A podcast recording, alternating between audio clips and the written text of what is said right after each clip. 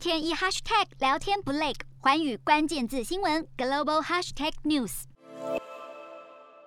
中国的一带一路计划提供贷款给许多国家，并协助当地建造基础设施。不过多年之后，也引发了债务陷阱的批评。像是十二月初造价高达六十亿美元的中辽铁路盛大的开通，不过辽国却可能因此面临更加庞大的。债务危机，辽国政府表示，辽国即将迎来现代基础建设发展的新时代，并且希望铁路能够在二零二七年之前来获利。不过，就有分析家警告，辽国市场很小，新建一条造价昂贵的铁路能否获利还很难说。